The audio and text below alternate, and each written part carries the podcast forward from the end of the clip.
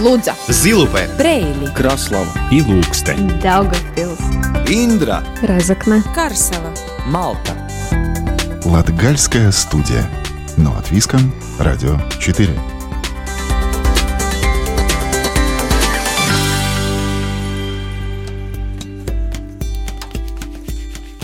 Приветствую вас! В эфире Латвийского радио 4 звучит программа «Латгальская студия». У микрофона Марина Титаренко. Сегодня мы продолжаем рассказывать о людях нашего региона, чьи заслуги, идеи и их воплощение, самоотверженный труд или творчество были особо отмечены в минувшем году. В ближайшие полчаса интервью со священником и капелланом Харалдом Броком, награжденным почетной грамотой Резакнинского края, рассказ о сельском библиотекаре Амфизе Орловой из Сокольской волости и путешествие в джунгли Даугупилского заосада. И, как обычно, прозвучит немного латгальской музыки. Латгальская студия. Но от Виском, Радио 4.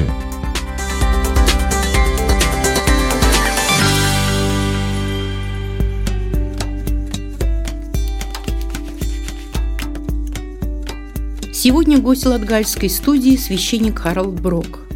Служит Харалд уже 15 год.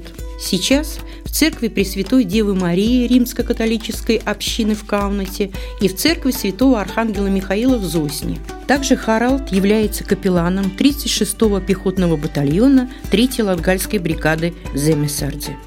Благодаря его инициативам и участию сделано много хороших дел. Благоустроена территория вокруг костела, ограждение внутренний сад, восстановлен дом священника, а также места захоронения священнослужителей в церковном саду. Реализованы два больших проекта. Восстановлена крыша и обновлена внутренняя отделка костела. А еще здесь, в Каунате, в единственной в Латвии церкви размещен интерактивный экран, который можно использовать для показа информативных и исторических материалов о костеле и общине. Важно, что за последние годы церковная община возросла с нескольких десятков до 300 прихожан. Костел ежегодно посещает более трех тысяч паломников со всего мира. В минувшем году Харалд награжден почетной грамотой Резакнинского края в номинации «Общественная деятельность». Добрый день, Харалд. Добрый день. Что сподвигло вас стать священником? Расскажите, пожалуйста, о своем пути в церковь и о начале служения. Вы знаете, в жизни бывает так, что есть э, некоторые вопросы, на которые ответы ты не получаешь сразу. Так же, как и в Евангелии, мы видим, когда люди приходят к Иисусу, они что-то спрашивают у Него, хотят получить ответ, но этот ответ приходит только через какое-то время, когда они лучше его осознают. И в своем роде ну, ответ на мое служение, он все время открывается передо мною. Это так же, когда мы ставим из маленьких этих э, кусочков пузла, да, и чтобы понять всю картину, ну, надо поставить все эти детали. И также в своем служении, также в таинстве священника ты ставишь эти маленькие кусочки, маленькие фрагменты, и понимаешь каждый раз что-то новое, осознаешь что-то новое. И это такое приключение, в которое Бог тебя втягивает, которому ты сказал слово «да», и которому хочешь э, еще раз сказать «да», потому что ну, это призвание, так же, как и святые, как и мученики, оно просит, чтобы ты вновь и вновь свою веру исповедовал, чтобы показал в первую очередь себе, но также и людям, с которыми ты живешь, обществу, что ты идешь за Христом, что ты тот, которого Он призвал и в которого ты вослушался и вослушиваешься вновь и вновь, чтобы получить лучший ответ также и для себя. Вы так не сказали, откуда вы родом? Я родился в Риге, но всю жизнь практически в Латгалии живу, исключением то время, когда учился в Рижском духовном семинарии, да, когда закончил семинарий. И одно время я служил в Аглоне, в Базилике, ну, а сейчас, сейчас служу в Кавнате и в Зосне, в этих двух приходах и в том числе в Земесардзе. Ну и стараюсь также и учиться. В настоящее время я как студент тоже в Даугавпилском университете, в гуманитарном факультете, факультете межкультурные отношения. изучаю. Э, я знаю, что у вас брат-близнец, который точно так же, как и вы, выбрал такой же путь служения Господу. Расскажите, пожалуйста, немножко о нем, немножко о семье, как родители отнеслись э, к тому, что вы посвятили себя служению Богу. Да, мы близнецы, и это, я думаю, для родителей было тоже что-то необычное – и необычное в том смысле тоже, что та дата, когда мы родились с братом, э, ну, в эту дату, 22 июня, родилась и наша мама, только в другом э, году, да. И это такой большой подарок для мамы также. Я думаю, что это подарок и для родителей, и для церкви, и подарок, который мы раскрываем также для себя сами.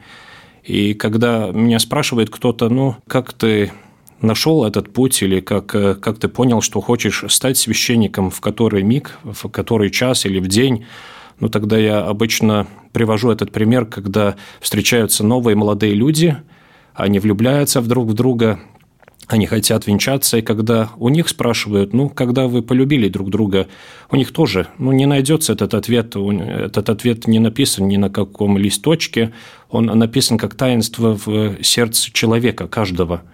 И также я могу сказать в отношении себя и своего брата, ну, это такая радость, это таинство и что-то такое красивое, ну, словами невыражаемое – вы служите в Каунате, в церкви Пресвятой Девы Марии Римско-католической общины, а также в Зосне. Скажите, изменились ли за это время, а вы уже служите более 15 лет, люди, которые приходят в церковь? Мы видим, что люди все время меняются, да, и меняются поколения.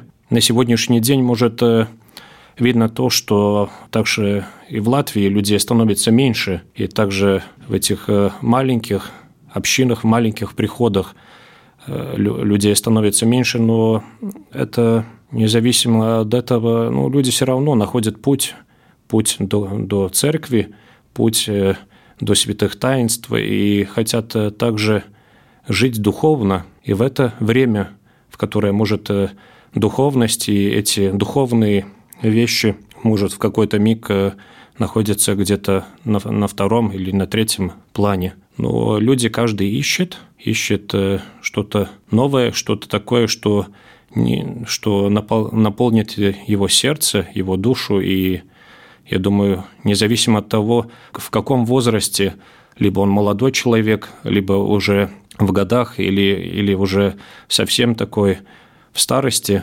он все равно ищет, ищет ответы, ищет э, то, зачем он в этом мире, для кого – почему. И тогда, когда он идет в церковь, он находит, находит сам себя и также ответы на эти важные вопросы жизненные. Э, в последние два года пандемии стали испытанием для всего человечества, э, для каждого из нас, и особенно тяжело они сказались на религиозных организациях. Как вы в этот период пандемии вот общаетесь со своими прихожанами? Ну, в первую очередь, э, возможность быть в церкви, хотя она и не была такая большая, но люди э, шли, молились настолько, насколько это было возможно. И в том числе они ну, старались так э, созваниваться, поговорить хотя бы по телефону. И те, которые используют социальные сети, да, тогда они также через эти платформы разные и в WhatsApp через видеозвонок также рассказать может э, свои переживания. Ну, конечно, когда человеку нужна исповедь, то это уже, уже в церкви или, или, как говорится, отдельно. Вы являетесь также капелланом в Земесардзе. А это что-то новое и для меня. Я думаю, что также и для Земесардзе, потому что мы раскрываем и открываем друг для друга что-то новое. Это такие духовные пространства, которые я как священник открываю для людей, да, в первую очередь э, напоминая им о духовном и ведя их по этому пути духовному, которым они уже идут с детства, но, может, в один миг или в один период своей жизни где-то, может, остановились, и я как священник, как капеллан тогда напоминаю э, о духовных целях и о духовном мире в их, в их жизни. И встречаясь с молодыми людьми, ну, также мы решаем те задания, которые, ну, те, те работы, которые связаны также с таинствами. Кого-то я повенчаю, крещу детей. И, ну, и также бывает, что сопровождаю в последний путь также и близких, как это в жизни случается – вас характеризует как очень активного человека. Что вас мотивирует быть настолько вовлеченным в жизнь местной общины и помогать э, в делах не только духовных? Я знаю, что вы реализуете э, проекты, что э, отремонтировали церковь и прилегающую территорию. Что вас вдохновляет еще заниматься и этим? Ну, я в костеле, когда встречаюсь с прихожанами, то говорю, ну, молитесь э, о церкви, молитесь также о священниках, и Бог дарует всегда такую силу, силу идти, помогать, и также посреди этих проектов, которые реализуются, мы осуществляем э, те проекты, которые такие социальные. В один год, ну, совсем нечаянно – я узнал о людях, которые живут э, в, Гер... в Германии, ну, которые когда-то жили в Кавнате, и мы познакомились, и они помогли мне в этих проектах, когда можно помочь малообеспеченным людям, также детям, юношам, которым необходима, может, финансовая также помощь. И также есть у меня друзья, которые живут в Канаде, и также они помогают и эта помощь не только такая рождественская, когда мы дарим, может, э, побольше или поменьше такие подарки с конфетами, да, сладости разные. Это помощь такая, что для детей, которые сироты, да, или, или для э, семьи, которые многодетные семьи, ну тогда мы помогаем чем, чем можем. Там были дети, которым помогли ну, что осуществить э, такие идеи, что ну, он хочет получить права ну, на машину, и тогда ну, такие. И также были семьи, где э, молодые люди, ну, они хотят учиться, но у них нет возможности купить для, для ребенка компьютер, компьютер, да, и тогда, ну, помогаем так, и каждый случай – это такой отдельный рассказ, и, и ты радуешься, когда ну, ты можешь эту доброту внести в этот дом все больше. Да, и у меня была одна такая семья тоже, которую мы каждый год посещали, и мы приезжаем с этими сладостями на, на Рождество, и дети не хватаются за эти сладости, они бегут к тебе, к твоим ногам, и он просит этот, этот ребенок, возьми меня на руки, на руки. Да, и кажется, это, ну, самое красивое, да, что что в, в таких семьях, где может много трудностей различных, таких финансиальных в том числе, но что они могут, умеют сохранять эту радость жизненную, эту сердечность, теплоту и делиться нею. Да, и это ты сам каждый раз, когда открываешь эти, эти двери, ну... Ну, вдохновляетесь вот этим вот да. общением. За... Да. Получается обмен этой энергетики такой. Вы им, они вам, и вы это вот такое, да? Да, да. Подводя итоги нашей беседы, что бы вы хотели пожелать нашим слушателям? Вы знаете, есть такой жизненный анекдот, когда в одном доме, в одном доме через, через окно э, смотрит э, такая пожилая женщина, смотрит на соседей, говорит, вот они белье там вешает, сушится белье, да, и эта женщина, женщина смеется такая и говорит мужу, смотри, они грязное белье там вешают. А муж подходит, смотрит, он чистит почистит это окно и говорит, знаешь, вообще-то у них э, все чисто, это у нас окно нечистое, и я хотел бы пожелать нам всем, каждому из нас, э, чтобы мы очистили бы свою душу, свое сердце от всего того, что грязно в нем и что не позволяет нам видеть мир настолько красивым, какой его создал Бог, да, потому что каждый день мы можем увидеть эту красоту, увидеть не только на природе, но и видеть, увидеть в своих близких, увидеть в каждом человеке, которого мы повстречаем. Спасибо вам большое за интервью. Пусть Божьей помощью мир будет добрее. Напомню слушателям, что в студии был священник Харалд Брок. Спасибо вам. Спасибо большое вам. Латгальская студия. Но от Виском. Радио 4.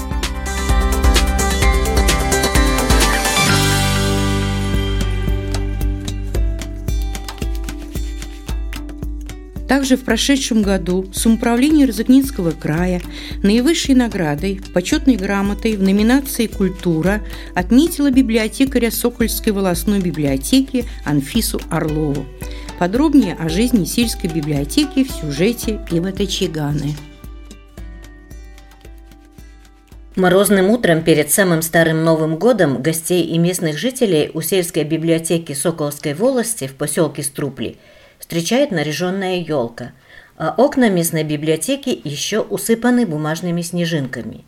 Вот уже 37 лет в этой библиотеке работает местная жительница Анфиза Орлова. 4 февраля будет 37 лет, с 85 -го года.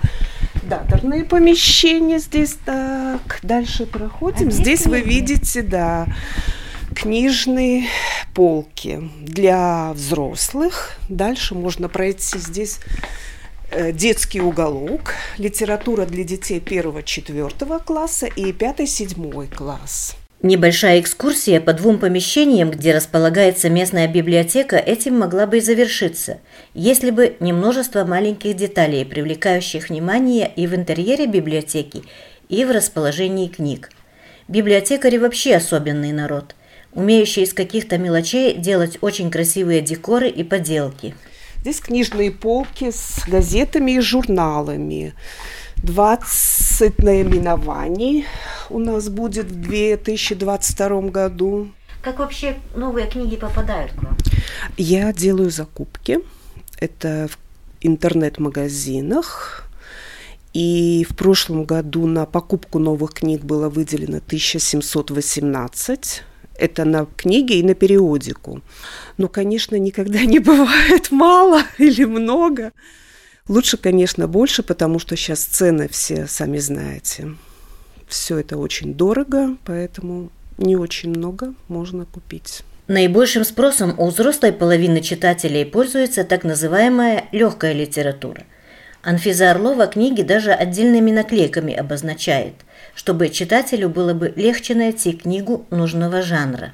Здесь у меня на каждой книжечке наклеено, если это приключение, им уже легче ориентироваться. Если это детектив, вот видите, полицейская машинка, у них уже никаких проблем не возникает. Это когда сердечко, тогда это... Милостыбас романс, я. Любовные романы, можно сказать. То, что легче читается, то они и читают. Есть, конечно, люди, которые читают историческую литературу, но больше любовные романы, мужчины-детективы. Детям, конечно, больше обязательная литература, потому что сейчас у них особого интереса к чтению нет. Хоть и небольшая, сельская библиотека идет в ногу со временем – об этом свидетельствуют и появившиеся у читателей новые возможности.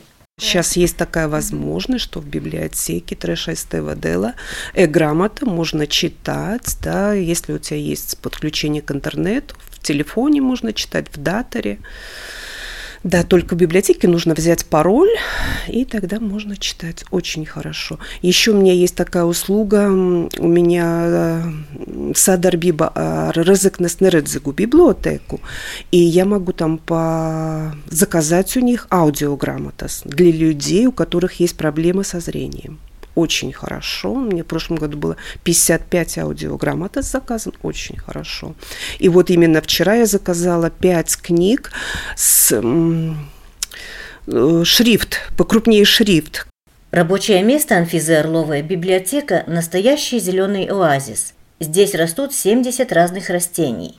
Хозяйка признает, что хочется создать домашний уют, чтобы читатель здесь чувствовал себя как дома. И сейчас в данный момент как бы больше нравится вот работа именно с людьми контактировать с ними. Мы сейчас, знаете, как и психологи, и социальные работники, и дигитальные агенты, все, все вместе. Распечатываю сертификаты всем привитым людям, которые приходят, просят. Помогаю оформлять э, пособие в 20 евро, чтобы люди могли получить на электроэнергию, которым 60 плюс. Приходят, да, пожилые люди, помогаем им оплачивать счета, в поселке у нас в Трупле есть, значит, вот библиотека, волосной клуб, он тоже работает не на полную ставку, на 0,8. По средам у нее как бы выходной день.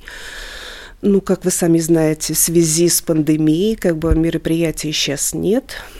Э, Еще вот у нас через дорогу находится Пагаст, там, значит, социальный работник, неполная ставка 0,8, фельдшерский пункт 0,75, э, так, так, так. И Парвалдес Вадитая. Она на полставки работает э, Соколку, Пагаста, и полставки у нее еще в Декшере. Все сокращенное, все сокращенное. На сегодняшний день в библиотеке, где находится 6,5 тысяч книг, зарегистрировано 180 читателей. Из них 40 дети в возрасте до 18 лет. Из всех взрослых только один читает книги и периодику на латышском языке. Что у меня на русском языке книги, потому что читает у меня на латышском только один человек. Ну, у нас такое население, да, в волости 76% это русскоговорящие люди, да. Прощаясь, сельский библиотекарь Анфиза Орлова признает, что ей очень приятно признание Краевой Думы, но ее беспокоит дальнейшая судьба не только местной библиотеки, но и других здесь еще сохранившихся учреждений – Нардома и медпункта. Весь людей на селе из-за тотальной безработицы становится все меньше. Латгальская студия. Но от Виском. Радио 4.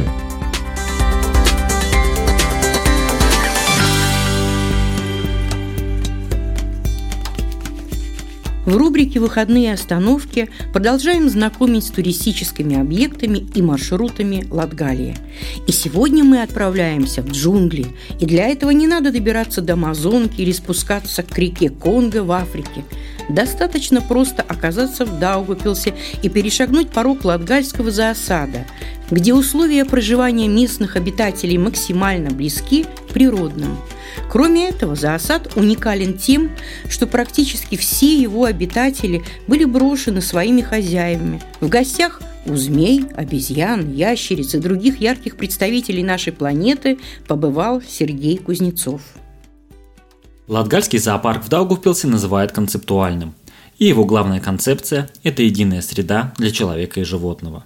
Над воссозданием образа тропиков работали специалисты зоосада, сами придумывали каждую деталь, рассказывает руководитель зоопарка Михаил Пупинч. То есть это все ручная работа, все это абсолютно авторская работа. В основном она сделана руками, ну и под руководством нашего Валерия Вахрушева, который является отличным дизайнером.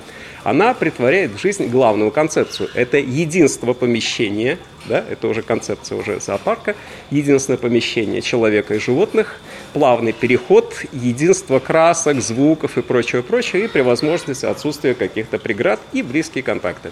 При этом животное воспринимается, ну, как бы такое же, как и мы с вами. Вот мы с вами сейчас стоим, между нами нету решетки. А была бы решетка, общение было бы совсем другим. И еще один момент концептуальности – это спешенная экспозиция. То есть у нас абсолютная смесь. У нас идет там насекомое, рыба, млекопитающие птицы, потом опять пошли рыбки, потом лягушки, потом пошла, например, ящерица. И такая смесь продолжается. Ну и что еще очень важно – вот эти сами террариумы, их часто трудно найти. Они взаимопереходят друг друга. Очень часто террариум вообще не заметен. То есть человек должен наклониться, подумать. Ну и само животное, обычно у него всегда есть выбор. Захочет на вас посмотреть, захочет, он спрячется. Как в природе. Вот наблюдательность, ну и, конечно, доля везения. При этой открытости нужно понимать, что зоопарк в Даугавпилсе не является контактным. Также тут нет животных, пойманных в природе. Для 70% обитателей зоосада эти стены стали приютом. То есть это животные, которые были не нужны своим предыдущим владельцам. Ну, от них люди избавлялись, подкидывали их. 70% вплоть до очень странных животных. Это может быть и крокодилы, и питон.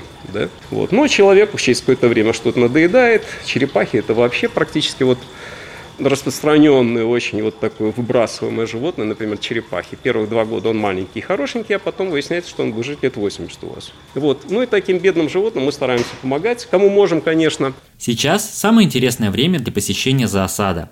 Животные чувствуют приближение весны, что отражается на их поведении – объясняет Михаил Пупинш. Начинается весна, животное оживляется, начинается новое поведение, у них начинаются вот разговоры, они становятся более активными. Сейчас замечательное время как раз э, приходить к нам, животные уже чувствуют весну. Латгальский зоосад также выполняет природоохранную функцию. Несмотря на то, что в его стенах нет латвийских животных, но биологи отдельно специально размножают болотных черепах, краснобрюхих жерлянок, это маленькие лягушки, и камышовых жаб, эти три вида в Латвии находились на грани вымирания. Сейчас ситуацию стабилизировали. Остальных животных специально не размножают, но создают условия для брачных игр, а вспыхнет ли искра взаимности, зависит уже от самих обитателей. Ну, на самом деле, примерно через месяц-полтора будем уже видеть, что там происходит, да, вот конкретный тогда результат. Но пока что, если вы походите, вы увидите, что очень многих животных, у змей начинаются змеиные танцы, самцов с самками, они танцуют очень красиво, это прямо даже какое-то танго, да, они извиваются, ползают друг по другу, это совершенно удивительно. У черепах немножечко по-другому, у них скорее похоже на парные танцы, вот даже на традиционные вот латышские танцы, это когда мальчик плывет напротив девушки своей, они вытягивают лапки, он вытягивает, он и своими длинными когтями щекочет ее по щекам, да, заглядывая в глаза. Фаживаний очень много самых разных. Вообще это очень интересно, приходите посмотреть. Латгарский зоосад в Даугавпилсе открыт для посетителей и работает со среды по воскресенье. При входе необходимо предоставить ковид-сертификат.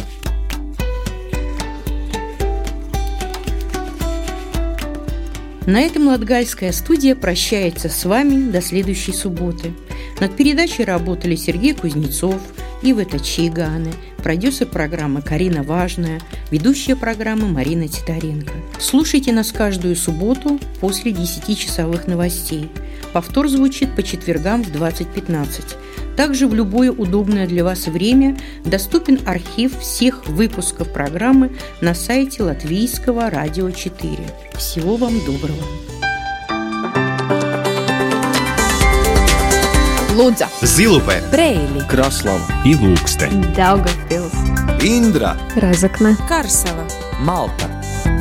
Латгальская студия. Но от Виска, Радио 4.